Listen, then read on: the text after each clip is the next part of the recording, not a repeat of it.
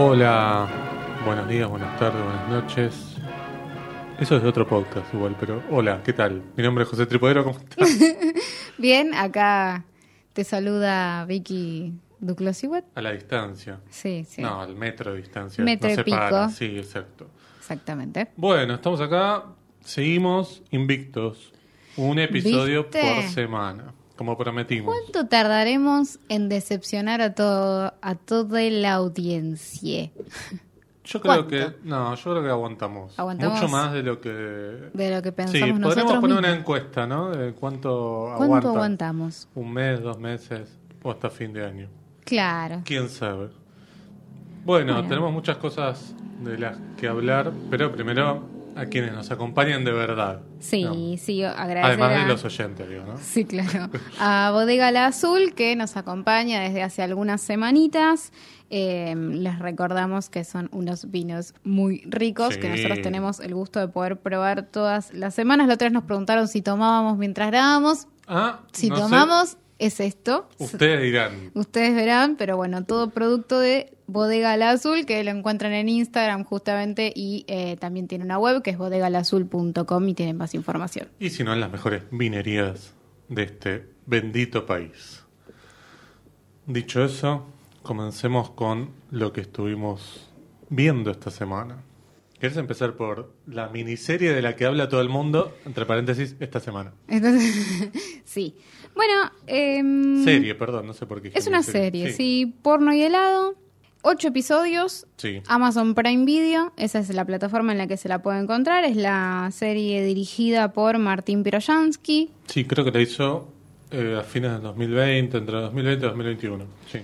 eh, protagonizada por Nachito Saralegui, Sofía Morandi y justamente Y mismo, claro. Martín Piroyansky haciendo de eh, tres, tres per- dos amigos que conocen a una, a una tercera que se va a sumar al grupo. Sí. Eh, bueno, ¿Y hasta ahí todo lo bueno que tenías para decir? a ver, bueno, son dos amigos que eh, se juntan a ver porno y tomar helado, evidentemente. Un día se corta la luz y tienen que cambiar de plan, deciden ir a un bar de taxistas que queda enfrente Claro. de la casa de uno de ellos. Y una vez que, que están ahí, se van a encontrar justamente con Ceci, que es esta chica que viene de ser básicamente casi expulsada de su hogar. Ella es como Sí. una roommate que debe la renta y que se come la comida de los demás y que le usa las cosas y no limpia la casa. Es como un, desastre. Sí. Y se va a encontrar con ellos. En ese momento, de forma eh, ca- casual, se van a encontrar también con un ex compañero de primaria de justamente Pablo, el personaje que interpreta Martín Piroyansky. Martín Piroyansky lo recuerda como un chico al cual le hacían bullying, Sí. pero hoy está convertido en un músico y con músico, con, viste, sex appeal y Claro. toda la onda, canchero, qué sé Con yo un montón de amigos. Exacto. Cancheros, Y todo, él- claro. quiere eso. En ese momento miente y dice yo también tengo una banda, le dice Sí. cuando se encuentran, a lo cual a ese a esa mentira se suman su amigo, medio involuntariamente, su amigo que se va a llamar Ramón, y Ceci que ve la oportunidad y dice yo soy la manager de esta Claro. banda, que básicamente no existe. Bueno, y a partir de ahí las peripecias de estos personajes eh, Sí. que se... Nada, que se van a encontrar todas las noches casi, ¿no? Porque En el bar de Friends. Claro, claro. Claro, pero es como un bar de estos tipos de café notables, pero Sí. supongo que esas son las partes que se hicieron en Uruguay. Este, pues se filmó en Uruguay y acá, en Argentina. Em, yo entré, digamos, eh, a diferencia de lo que suele pasar con las series que, viste que el primer capítulo, el segundo, el tercero, medio que decís, bueno, no sabes para dónde vas, pero hay algo que te engancha. Acá yo me enganché desde el primer capítulo, pero hice como la curva descendente a partir del segundo. Como que se me desplomó. Ah, bien. Es decir, todo aquello que me parecía gracioso en el primero que dije, bueno, esto puede andar. Es, es un humor que no es nuevo en No, Martín no, Piroyansky, es lo que viene haciendo desde Sí. siempre prácticamente. Eh, no lo digo como algo malo, sino como, bueno, no es que van a ver este otro tipo de, de composición ni actoral, ni tampoco en cuanto a los diálogos ni a las situaciones. digamos. Son situaciones absurdas, construida sobre una idea, te puede parecer verosímil, ¿no? Digo, toda la parte en la que, por ejemplo, el personaje de Sophie Morandi se queda viviendo en el bar, uno la puede aceptar, digamos, pero Sí, sí, sí. después toda la trama eh, conspirativa con lo de los tacheros me pareció una mal ejecutado. No sé si quizás la idea era buena, si les parecía buena, a mí me pareció como eh, nada, no, no- es el momento cuando ellos tres medio que se separan, ¿no? Como Sí. separan camino. Es que a mí lo que me, me termina pasando con, con esto es que, digo, entiendo la motivación de Pablo, me parece la motivación más clara. Sí. La de Ceci no me parece tan fuerte, porque ella, digamos, es un personaje que básicamente lo que necesita es dinero constantemente, Claro. de una, de trabajando lo menos posible. Y este, este, esto de meterse como manager termina haciéndole cada vez más complicado, nunca le da plata y nunca se termina de entender bien por No. qué, qué es lo que a ella la ata a eso. Exactamente, y a Y ellos. el personaje, Ramón, el, el- el tercer amigo, Claro, el opa, directamente no tiene motivación. No, o no, sea, no eh. tiene objetivo, no tiene una motivación clara. Va para donde lo lleva el Exacto. personaje de Piroyan. Entonces digo, eso como que me parece un poco problemático porque vos tenés tres personajes que supuestamente persiguen el mismo objetivo o van a perseguir el mismo objetivo Sí. que tiene que ver con constituir esta banda, pero en realidad está súper diluido porque nadie Sí. tiene un verdadero motivo para No. tener la banda. Y de hecho el personaje de Pablo casi que se arrepiente, cada tres escenas se arrepiente de, de hacer lo que hace, como Sí. del, en el primer capítulo yo pensé que se agotaba lo de ser músico, porque él justamente revela que eh, la funda de la guitarra está vacía y que él no es músico. Y para mí cuando el personaje dice no soy músico, se termina el encanto, para mí. Para mí también. Entonces, después sostenerlo ocho- siete capítulos más, me parecía como raro. Sí, raro. yo pensé que iba a ser. Eh, tam- también pensaba lo mismo que vos. Digo, pensé, bueno, esto va a ser la de tres tipos Aventuras, todos los Claro. capítulos distintas. para ver dónde lo lleva el viento Exacto. medio, ¿no? Y, em, claro, e- es como bastante extraño eso que vos decías, digo, lo de insistir con la música cuando no lo lleva Cuando a ningún está. lado, digamos. Sí, sí, O se agotó. Sobre todo eso es lo que decías, digo, el personaje de Sophie vos decís, ¿para qué quiere ser manager? De hecho, gana plata de otra forma. Sí. Y mm, uno puede entender quizás que lo que la ata es algún tipo de sentimiento de lástima con, con ellos dos, pero No, no es tan claro. No, no es tan claro. No es tan claro y no es tan coherente con la primera escena en la que la vemos a ella como básicamente cagándose en sus amigos, que supuestamente son sus amigos. Entonces de repente esto le genera como un sentimiento de más nobleza. Es raro, digo, me parece Sí. como medio bueno. me te- tengo que tomarme demasiadas licencias para Exacto. seguir creyéndome la serie. Sí, es un absurdo que para mí este toca ciertos eh, puntos que para mí no después no van para ningún lado. Sí. Me pareció gracioso lo de la estafa Tiene piramidal. Tiene momentos. Piramidal, digo. La estafa Sí. piramidal me pareció como bastante gracioso. A mí la escena de la, de la señora La- que le dice tocame una canción, Ah, eso bueno. me causó gracia. Digo, Sí, tiene sí, momentos. Sí. Pero, Eh. eh, digo, siendo una serie que tiene ocho capítulos de veintipico de minutos, y que lo que me pasaba a mí, por lo menos, el cuarto capítulo, es decir, ¿hasta ¿Dónde cuándo? está Susana Jiménez? Claro, no, en el claro. cuarto capítulo. Claro, y decía, bueno, pero eh, ¿hasta dónde va a ir esto? Porque si son ocho capítulos nada más, y ya el cuarto, No pasó todavía, no se armó. no, o ya es como que el chiste se agotó, me parece que es un problema. Pero bueno, eh, no sé si hay otra producción original de Amazon de, de este tipo, argentina por lo menos. Eh, Creo que es como una de las primeras apuestas. Sobre todo una plataforma que viene medio como en caída libre, digamos. Por lo menos no tiene esa efervescencia, novedad que tenía cuando salió. Claro, Amazon medio como que vive del, del vive de The Voice, ¿no? Y de todo lo que de, Sí. de esperar la tercera temporada de The Voice, que había sido, bueno, nada, como un estreno para mí lo, lo, lo más interesante que ofreció hasta el momento la plataforma. Sí, después son se es un durmió. catálogo. Claro, no. Ahora son- está subiendo cosas nuevas. Sí, Pero no nuevas, perdón, te interrumpí tres veces, pero no nuevas producciones, sino como nuevas, como, no sé, sumaron, uh, mirá, sumé cinco películas más. No, claro, suma películas de, de otros, digamos, ya hechas por, otra, por otras productoras, otro- otras distribuidoras, qué sé yo. Bueno, igual como acá no hablamos de cinematografía internacional o extranjera, no nos vamos a meter con Amazon ni con la noticia de hoy. Si quieren Claro. saberla, la tienen que ir a buscar por ahí. Bueno, Ok.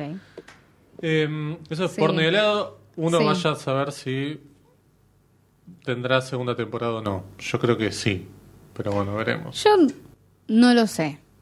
No, no, no. No creo que les haya salido tan caro y me parece que está teniendo como No. cierto eco eh, en, en el público, veremos. Igual no Sí, sé en- cuánta gente tiene Amazon todavía, eso, que, Mm. que no sé, son números que no manejamos. Preguntas, preguntas. Bueno, algo que yo vi y vos no. Dale. que es- y acá vamos a hacer un poquito de trampa, porque es competencia internacional, así se llama la nueva película de Mariano con y Gastón Duprat, que es una película más española que argentina, pero es una coproducción al fin, y tiene a dos directores argentinos haciendo una película hablada en castellano, así que la podemos eh, mencionar, creo yo. Esto es más a la inversa de lo que nos suele pasar a nosotros cuando tenemos una producción grande y viene una productora española o me mete plata y te mete aparte un actor o una actriz este, de ese país. Acá es, es prácticamente un elenco español con un único actor que es el actor de la coproducción, supongo que es Oscar Martínez. Sí, sí, sí. Bueno, la película... Y es el actor de las coproducciones. Claro, acá en teníamos general. uno que era el de El secreto de sus ojos. Javier. Godino, pero él Exacto. es español. Claro, es por español. eso decía, este es como el caso Claro. inverso. Es como, vos ves películas españolas y está Oscar Martínez. Claro, pero vos ves el IMDb de Javier Godino y dice El secreto de sus ojos y ahí nos quedamos. ¿No? Bueno, lo inevitable. Lo inevitable, uh, un peliculón. La de Grandinetti y la de Federico Lupi haciendo de Eh, Borges, ¿no? No, no, no. Lo inevitable, la de ¿Cuál es la la- de Juana Viale con, No, con hay- Luciano Cáceres. Ah, porque hay dos. Hay una que es inevitable con Ah. No, yo, yo estoy hablando de la de la mente de, Sí, de sí, Fer de la mente de. Fer Castellani, que nunca la hablamos. Nada, bueno. No, ahí está. no- Maldad, maldad aparte, sí. Maldad, maldad. Este, de Emes a Vicky Duclos. Este, yo lo que quiero decir de esta película es, bueno, me me parece que es lo mismo que viene haciendo Connie Pratt desde siempre, están todos sus intereses temáticos. Digo, su última película había sido 4x4 y era una película que un poco escapaba de lo que venían contando antes sobre el tema de lo que a ellos les interesa, que es la creación artística y todas sus este, falsedades o toda esa cuestión que tiene que ver con, bueno, el mundo del arte en verdad está lleno de egos y de gente cruel y de, bueno, y de cosas tipo, este, de snobs, toda esa mirada y todos esos juicios propios construidos por ellos, digamos, ¿no? Este, de los que creen que ninguno de esos, eh, ninguna de esas cuestiones negativas les salpica a ellos, digamos. E- Eso es como, para mí, lo primero que, que me parece como lo, lo más, lo más triste de todo. Em, ya se habían metido con el mundo de las artes plásticas con mi obra maestra, esa película con Brandoni y Franchella, y acá se meten Sí, por sí, primera por vez con el-. Sí, imposible, digamos. Y acá se meten por primera vez con el mundo del cine. Hay un empresario español que cumple 80 años y dice, che, no hice nada de mi vida, la gente no se va a acordar de mí más que por, este, por ser el dueño de esta empresa, pero, y lo dice él, nombra la palabra, me falta prestigio. Esto lo escuchamos un montón de veces, ¿no? De actores, de directores. de- este, la famosa frase de Emilio Dizzi, ¿no? Está con Sí. el tema del prestigio, de- hablando de Guillermo Franchella. Sí, un saludo a Adrián Lackerman que le pregunta a todos sus invitados por el prestigio. Exactamente. Y sí. Bueno, y entonces el tipo tiene dos ideas. Una idea es, quiero construir un puente que lleve mi nombre y que después se lo ceda al Estado español y bueno. Y la segunda idea que tiene, que no tiene nada que ver con esto, es, quiero hacer una película. Ah, ¿Cómo saltamos del puente a la película? nadie lo entiende bien, pero... Pero además el tipo está construido como si fuera un bruto, un tipo que no lee, que no le importa el arte ni nada, pero dice quiero hacer una película. Y la idea con la que él mensura la calidad artística es quiero al mejor, quiero a los mejores, ¿no?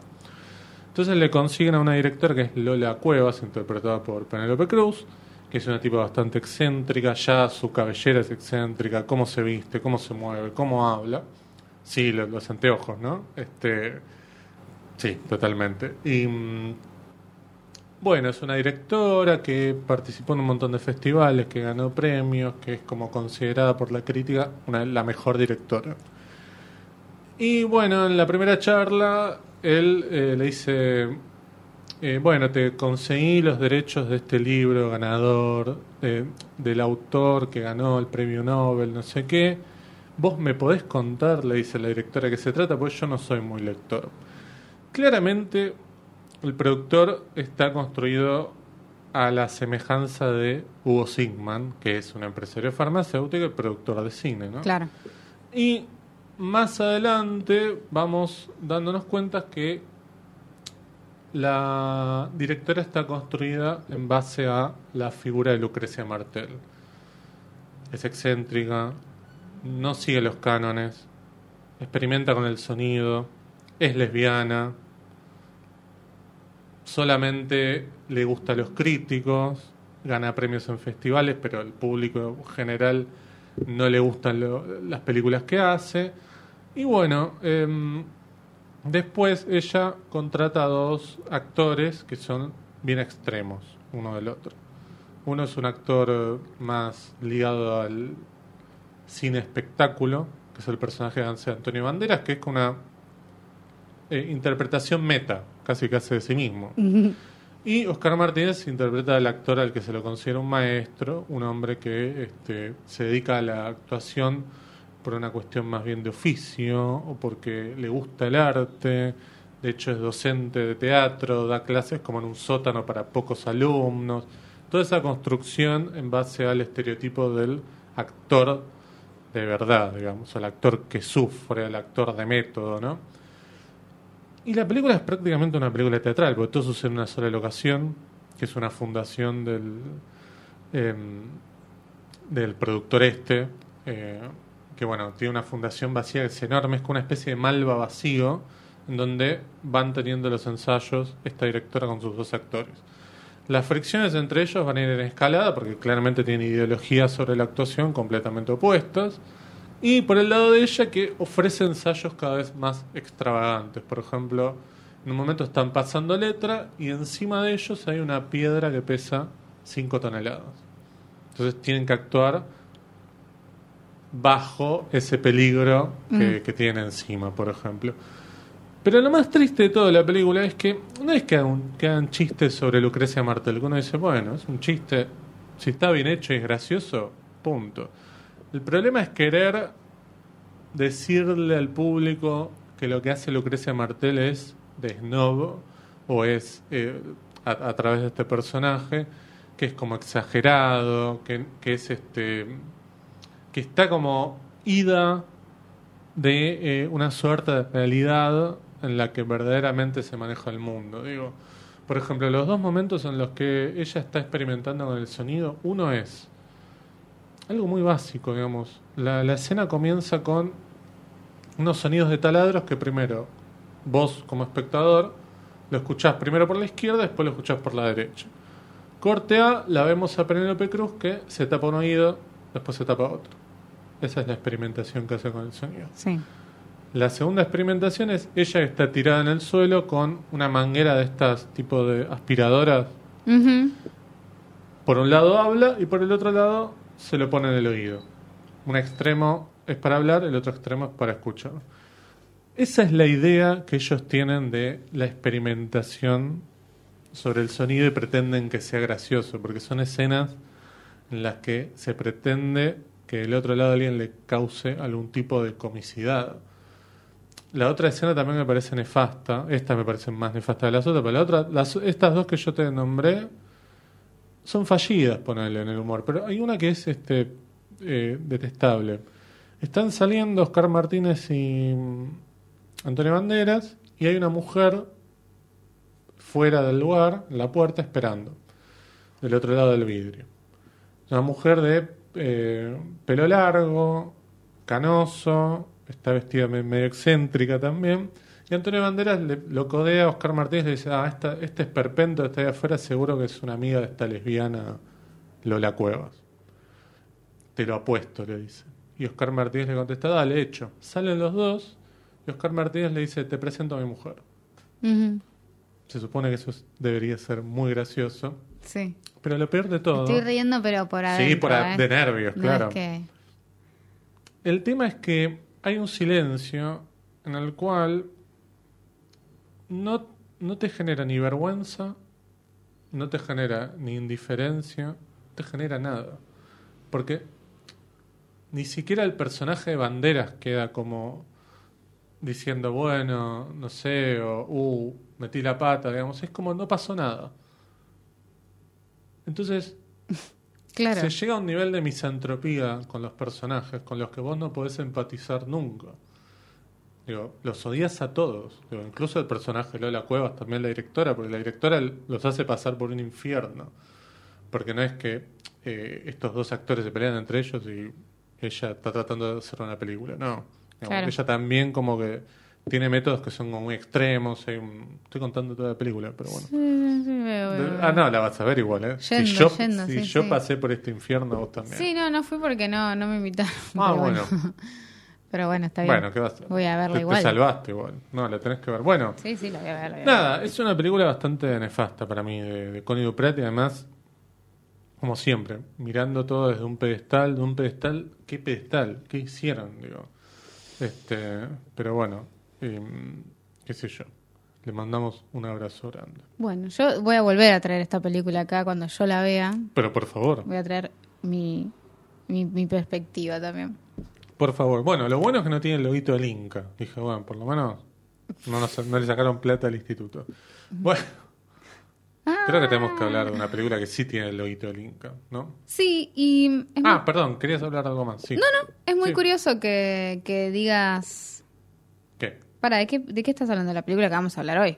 No, no, está hablando de eh, competencia oficial. La película de Connie Duprat no tiene el loguito del Inca. Sí, está bien, está bien. No, no, eso digo, por eso qué bueno que no le sacaron plata al instituto. De la película que vamos a hablar sí Ah, tiene. Sí, sí, sí. Tiene hasta la- el, el, leitmotiv, la musiquita, digo. de- ¿Viste? este, así que bueno, hablemos de ella ya, porque es una película federal además. ¿no?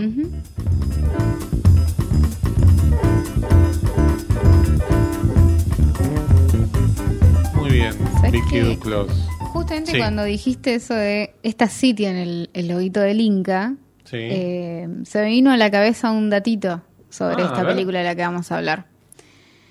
Nosotros vamos a hablar de De Caravana, Sí. de Rosendo Ruiz, una película cordobesa, que eh, en total en ese momento eran, si no me equivoco, eh, sí, en, en total en ese momento esta fue la cuarta película cordobesa producida por el Inca el cuarto largometraje cordobés. Obviamente seguramente había otras producciones y demás independientes, pero hasta el momento, digamos, como con el sello del Inca, esta es como la cuarta película, el cuarto largometraje. Para el año 2010. Exacto. Porque Está La herencia de Sergio Schmuckler, eh, mm, Hipólito 1935, de Caravana, e El invierno de los raros también estaba de Rodrigo Guerrero. Eran los cuatro largometrajes al momento. es increíble porque estamos hablando de una provincia, probablemente después de Buenos Aires, de las más, la más importante junto a Santa Sí. Fe en cuanto a la cantidad de habitantes, digo. Y uno podría pensar, bueno, el promedio de cineastas que puede tener Córdoba no debe estar muy por debajo de lo que debe tener Ciudad de Buenos Aires, por ejemplo. Sí, ¿no? es verdad. Y hablar de cuatro películas cordobesas financiadas En el por 2010. el. Claro. Al 2010 es como tristemente llamativo. Sí.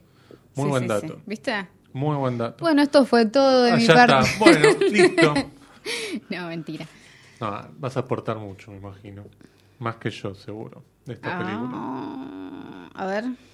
No, no, contanos vos de qué se trata. ¿Querés que te cuente de qué Sí. se trata? Bueno, tenemos a un joven que se llama Juan Cruz, que es un fotógrafo Freelancer. medio chetongo. Sí, le dicen todo el tiempo. Sí, y se nota, es medio chetón. ¿no? Sí. Y- En comparación con Lo mandan los demás, sí. a trabajar a un baile en el que va a cantar la Mona Jiménez porque eh, tienen que sacar fotos para una tapa de, de- de un disco, Sí. de, de la mona, no sé El qué. disco de la semana que va a sacar la mona. bueno.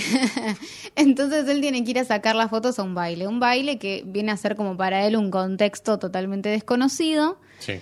Y ahí se va a encontrar con una chica que le va a llamar la atención, que se llama Sara, se va a ir con ella de esa fiesta, pero va a ser... Pero, Exactamente, pero va a ser un comentario muy desubicado respecto de la gente del baile. Sara se va a enojar, le chafa la cámara y a partir de ese momento ellos van a quedar como Conectados. conectados, porque Sara lo va de alguna manera a arrastrar eh, a un mundo, digamos, delictivo y, y turbio sí, que hay. que él desconoce y que, él no tiene ajeno. idea. Sí, total. Sí, eh, bueno, la película tiene un prólogo que es justamente el personaje de Sara que va a salir al, al baile este, con el personaje de Penélope, Sí, que es Martín Rena. exactamente, que hace de bueno, una mujer trans. Ujú. Eh, año 2010. Hay Sí, que tener sí, en sí, cuenta eso porque para mí es como para mí es como otro mundo 2010. Hoy ¿eh? estaríamos preguntando, che, ¿por qué no, no contrataron a una actriz trans para ser de una persona trans Claro, en vez de exacto. a un... Igualmente nada, digo, la chica danesa es mucho más cercana en el Sí, tiempo. digo. ganó no, no sé si ganó el Oscar, pero bueno, sí. Pero claro. digo, sí, son discusiones que en ese momento, olvídate, ¿no? Esto No. es súper progre eh, de caravana. Claro, no, claro, exacto, exacto. Sí, de sí. avanzada de caravana. Sí, exacto. Este, mm, y el tema es que, bueno, en ese prólogo, ellas dos están por salir a bailar y se cruzan con el Laucha, que es como una especie de. Este, sí, Sí, que es Gustavo Almada, sí. que está en la última película de Rosendo Ruiz, que es Casa Propia, siendo un personaje totalmente Opuesto. opuesto, y, y grande, ya lo ves a él como con otra edad y nada, Sí. es una cosa, a mí me emocionó mucho como ver ese esa transición. Sí, es un arco completamente Sí, sí. distinto. Y él digo. es el director de actores de la película, además. Claro, acá está perfecto, digamos. Es como si fuera un personaje de Ocupa, casi. Es como ¿no? el negro Pablo. Claro, exacto. Un personaje te- temible, un tipo aparte de este avasallador, eh, que anda con otro, se llama Betún, que es como una especie de compinche medio... Este, Sí. un secuaz, podemos decir, Sí. un, este, uno- uno- un, un tipo que lo sigue nada más en todas las andanzas delictivas. Y es como el, el hombre tóxico de Sara, porque en verdad Sara no está con él, pero él insiste y Sí, como que sí. no lo puede ver con otro. Bueno, todo esto que en esa, en esa época se le llamaba celos, ¿no? Claro, Un hombre claro. celoso, ¿no?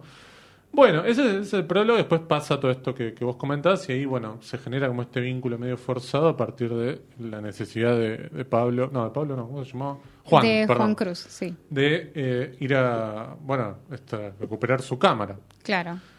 Uno podría decir, bueno, termina la película cuando él encuentra la cámara en la casa de Sara No. y se vuelve a la casa y no, y ahí empieza como un mundo medio tipo este película, este, comedias medio absurdas, extremas, no sé, de Top Phil, de, de Top Phillips, este, que es cuando aparece el personaje de él. Eh, Eh, Maxtor, ah, que es Rodrigo Sabina. Rodrigo Sabina. Para mí, ahí es donde cambia la película. Digo, Sí. y, y de- y digo cambia también para bien en cuanto a la forma. Para mí, todo el, el planteamiento antes de que aparece el personaje este de Maxtor. Para mí todo lo contrario, eh, pero bueno. ¿En serio? Sí. Mira, bueno, para mí la película es como que, bueno, se está armando, qué sé yo, qué sé cuánto, medio... eh, son personajes que no, no, me parecen tan graciosos, tipo Sara, Penélope sí, pero Sara, Juan Cruz, qué sé yo, como que no me parecen tan graciosos. Y para mí Maxtor viene como a aportar un personaje que lo veo más fresco en la interacción con todos. Entonces, para mí cambia mucho la película. Sí, yo lo, eh, tuve muchos problemas con ese personaje, el de Maxtor. Digo, no, me, me parecían como diálogos muy forzados. Me, me parecía que no, no, no, no pegaban con el Yo lo actor. amo a, a Maxtor. No, bueno. El circo de las No, pulguitas, ¿no te causó gracia el No. circo de las pulguitas? No, no me causó gracia. Este. mm, Sí, el personaje de Sara, mejor dicho, la actriz que interpreta a Sara, puede haber hecho cualquiera. Pereira. Cualquiera puede haber hecho. Pero la verdad es que no cambia nada. Mm. Su presencia no, digamos. Este. mm, Pero el personaje de Maxtor decía, pero es un tarado, metele un bollo en la cabeza y te lo sacás encima. Digo, no, no me parecía ni temible, ni tampoco como ¿Por una qué no? amenaza. Porque lo tenés que querer. Porque Claro, pero él digo, termina siendo El como. fotógrafo de- era medio un nabo también, ¿no? El fotógrafo, digo, Mm. a mí Juan Cruz me parece un Sí. personaje re problemático porque para mí es como muy eh, de- detestable en muchos momentos. Eh, Sí, para mí. es medio como tarado porque reniega de ese mundo, medio cheto, no sé qué, y después termina metido, no sé. Pero siendo él el protagonista, o, o yo entiendo que es el protagonista, eh, el conflicto no se soluciona por algo que él hace. No hace nada, si vos te podés a pensar. Va, lo secuestran, no sé qué, al final y se salva por los demás. Se salva Eso es porque. Maxtor era, este, bueno, alguien que estaba encubierto y por este, el personaje Sí, de Penélope. que hay, que, hay que decir algo hermoso, que es que Laucha, el personaje de Gustavo Almada, en un momento tiene un plan que es que para mí es como una de las mejores Sí, ideas spoiler, de la bueno, película. No, pará, supuestamente. Sí, sí, digo, llegaron acá, lo vieron. este, claro. Sí, Eh, véanla. Sí. Está en Amazon. están am- justo ahí, mirá. Hablamos mal de Amazon, está No, pero de Amazon. verdad, es una película que no la encontramos ni en YouTube No, no, ni en un momento era muy difícil de conseguir esta Sí. película. Eh, y el Laucha tiene como una idea de eh, que es buenísima. Sí, es espectacular. Él quiere secuestrar a la Mona Jiménez Sí. y que y pedirle a los fanáticos que paguen el rescate. Entonces se iba a llenar de guita. Claro. Entonces, bueno, qué sé yo, en al- en algún momento en- eventualmente Max Thor se entera y va a tratar como de, de evitarlo. Sí, exacto. Eh, y Juan Cruz está en el medio. Es cierto lo que decís igual. Es cierto. Eh, Juan Cruz es como que medio que va y, y es gracias a la voluntad del Sí. resto que él se ordena. Pero él es Sí. un personaje muy desordenado. Sí, sí, como sí, personaje, digo. Sí, me parece que es un personaje que no activa, digo. Me parece más un personaje que, bueno, que es el que debería activar, digo, siendo el protagonista y va medio como lo van llevando de un lado para el otro. Es cierto. Este, ni siquiera tiene una actitud heroica al final, no sé, ponerle zafarse y pegarle una trompada al lauche y decir, bueno, no sé. Ah. No, digamos, lo salvan los demás. Sí. Te, te salvan los amigos, ¿no? bueno, y mm, me parece igual la película interesante desde que desde el lugar en el cual se plantea como bueno tratar de transmitir el espíritu de una provincia ciertas eh, ciertos iconos culturales que tiene que me parece que es tan bueno que aparezca en una película porque creo que si no lo hace un director cordobés o una directora cordobesa no aparece digo Sí. esto que hablamos un poco de, bandi- de bandido Sí, ¿no? es verdad. que, que tiene alguna, alguna que otra conexión, si bien no es una película de cuarteto, pero sí es una película que claramente exuda este, eh, Córdoba, digo. Eh, me parece que eso está, está como muy bien construido, digo, porque no es tampoco ninguna película for export, que, que a veces criticamos mucho de, de ciertas plataformas, sobre todo en los últimos años, y es una película bien de la provincia, digo, los personajes este, hablan con, con esa tonada, este, el, el personaje que es el cheto de Juan Cruz no tiene una tonada tan marcada, entonces parece como que no es de ahí, digamos, hay una cuestión de pertenencia que, que, que los personajes, este, de la manera en la que están vestidos, están construidos, la manera en que hablan, digo, los, la hace una película muy cordobesa en ese Sí. sentido y el espíritu creo que está, está bien transmitido. Creo que eso es lo mejor para mí que tiene la película, digo. ¿No te, no te reíste? No, muy ¿Ni una poquito. vez? ¿En qué momento te reíste? Vamos charlando con A José. ver. A ver. Eh, Yo me reí un montón. Yo, pero mirá que encima la volví a ver ahora y yo me reí un montón. Eh, yo creo que con el personaje del Laucha me. Pero ¿En serio? como incómodo. A mí me daba miedo el personaje no, del Laucha. pero digo, dentro del contexto en- que es la película, que claramente es una comedia. Sí, sí, es una eh, comedia, eso sí. me parecía como parecía un villano medio caricaturesco. Temible, pero caricaturesco. digo. Este, eh, eso, pero. eh, no, no es una comedia tampoco de- para mí de carcajadas, digo, no, no, Yo me no morí. sé. Pero bueno. A mí me gustó mucho. eh, me- es una película que a mí me gusta mucho. Me parece como muy divertida. Me parece tiene va mejorando para mí igual. Sí, con el paso del Eh, tiempo. Sí, se va, se va poniendo mejor. Igualmente me refiero a la, a la duración de la película. Sí. Como la es lo, esto que te decía. Para mí comienza ahí como medio a los tumbos. Eh, inclusive desde la de la apuesta, qué sé yo, ya en el baile veo como unas ideas de filmación que a mí me interesan, digo, me gusta cómo Sí. están registrados los bailes, parece que está bueno eso. También me gusta eh, cómo manejan el tema de la música, debe ser una de las películas argentinas en las que más música hay. Sí, bueno, esto, sin dudas. Esto creo que lo hablamos una vez. Es muy complicado poner música en el cine argentino porque Sadik te, medio te come el presupuesto total. Eh, que Me tenés parece para como súper valorable que haya tanta música acá eh, y, y que los temas estén como tan com- casi completos o completos Sí. y que todo eso sean secuencias y me parece que eso está muy bueno y ahí ya hay una idea que me gusta Sí. y después siento que la película empieza como a mejorar, a mejorar, a mejorar, a mejorar. Quizás el final es como nada, una cosa No, muy tranca, no, simbólica, sí, como no. decir, bueno, teníamos que terminar la película. Pero me Sí, gusta mucho sí. todo el desarrollo. Y ya te digo, para mí es como que el personaje de Maxtor eh, refresca mucho la, la interacción de los personajes, porque es uno de los.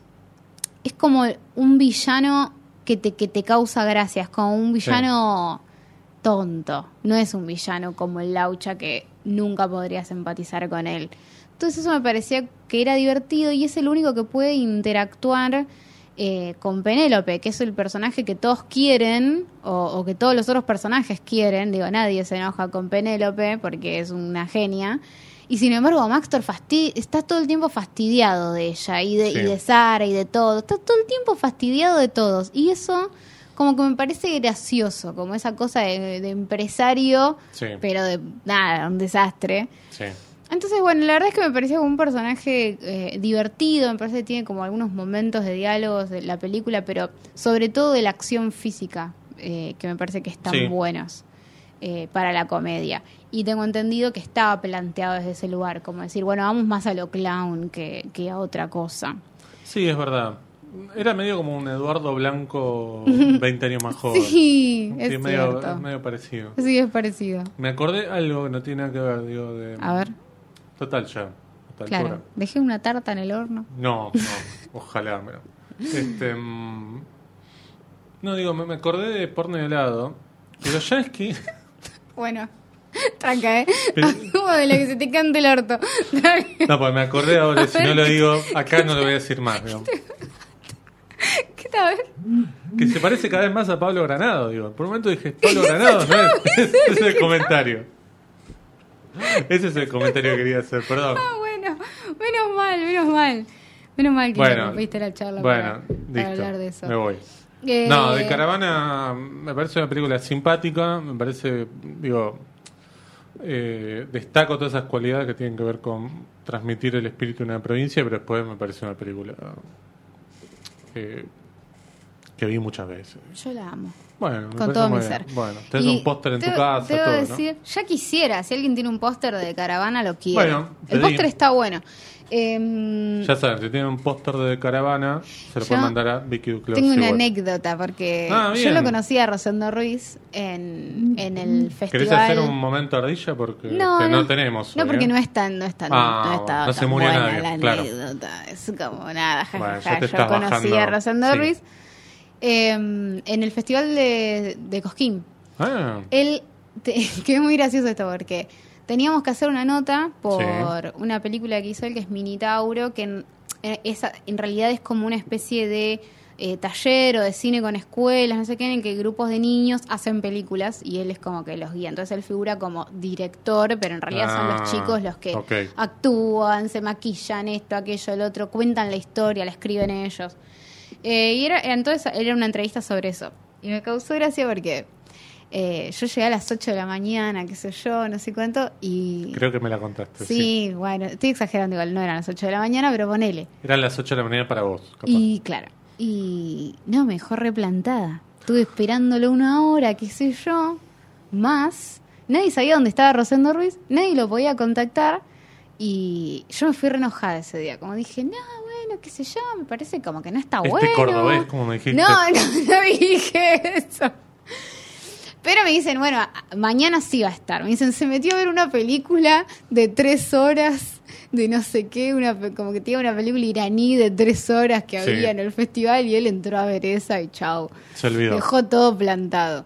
Entonces yo al día siguiente fui como medio mal predispuesta eh, a la nota y cuando lo conocí, nada, se me pasó todo, porque la verdad es que es, es un, es un tipo muy amable, eh, muy generoso con la charla y la verdad es que sus películas no son tan sencillas de conseguir y para mí él es un director que hay que tener en cuenta cuando se piensa en el cine federal porque él es uno de los referentes del cine cordobés. Esta es la película que me parece más... Esta es la primera. Pero, me parece es la que más este, eco tuvo. Creo que sí, después se presentó en un Bafisi. Estuvo en, el en la competencia internacional del Festival eh, de Mar del Plata. Ah, Mar del Plata, ok. Bueno, o sea, estuvo como en, la competencia más importante del Festival de Mar del Plata. Sí. Y, y después, bueno, tuvo otras películas. Después, justamente, como yo no podía conseguir algunas como 3D, eh, él me las pasó. Digo, no, no es un, un, tipo que me parece muy piola sí. y, que, y que me parece que hay que tenerlo en cuenta. Y digo, sí si no les eh, si no lo conocían me parece que este episodio también es como una invitación a decir che vayan a ver películas de Rosendo Ruiz o, síganle el rastro sí. pero por ejemplo hace poco habían hecho una retrospectiva qué sé yo hace poco no hace como tres años antes de la pandemia claro. Eh, si yo suprimí ese momento de mi mente. Y me parece interesante porque está bueno y el posta es, es un referente de, de, su localidad y para mí debería serlo como en general. bueno, este entonces eso es Los mandamos a ver de caravana, pero en Amazon Prime. En Amazon Prime, sí. Véanla antes. Y si no, bueno, este, le mandan un DM a Vicky que les pase su cuenta de Amazon Prime. Porque ella tiene todos los streaming, todos los streaming, todo. No es solo cinear. En, realidad es como una red colaborativa. Yo solo tengo. Una cooperativa. Yo, yo, solo tengo dos o claro, tres. Es como tener todos los demás los tienen otras personas y bla, Exacto. Bueno. Este, creo que ya está, porque yo la verdad no preparé nada del momento ardilla. Es innecesario que hagas ese comentario. Vos, podés despedir el episodio y decir bueno, pero la chau, gente hasta la pide, próxima. Fíjate, nos comentaron que les parecía muy gracioso el momento ardilla. ¿En serio? Sí, bueno, se ve que no, no mirás ni, ni siquiera nuestras cuentas de, Twitter. ¿Qué nuestras cuentas? Es nuestra cuenta de sucesos argentinos, no es mía nada más. ¿La de Twitter? Ahí lo pusieron. Ah, no sé, es que vos revisás la notificación y yo después no veo nada. Bueno, voy a entrar a revisarla y responder los comentarios. La culpa es mía de la de bueno. ¿Sucesos argentinos en Twitter? Sí, ¿cómo es? Siguen. Sucesos Argenti 1. Exactamente. Hasta la semana que viene, ¿no? Ah, bueno, ya te creciste. No, nos quedaban minutos, ¿no? Nos quedan unos minutos. No, ya, está, ya está. Este, Diego obviamente se lava las manos este, porque viene de la calle, por eso, por, el coronavirus, por eso. Bueno, gracias Diego por operarnos. En verdad tenemos que agradecer a Morena, porque es la que está sentada ahora. Sí, Diego está dando vueltas. Sí. Este, qué, qué, qué, buena es la de Seattle Supersonics, espectacular. Que, que vuelva Seattle Supersonics es lo último que voy a decir en este episodio. la semana que viene, entonces, chao.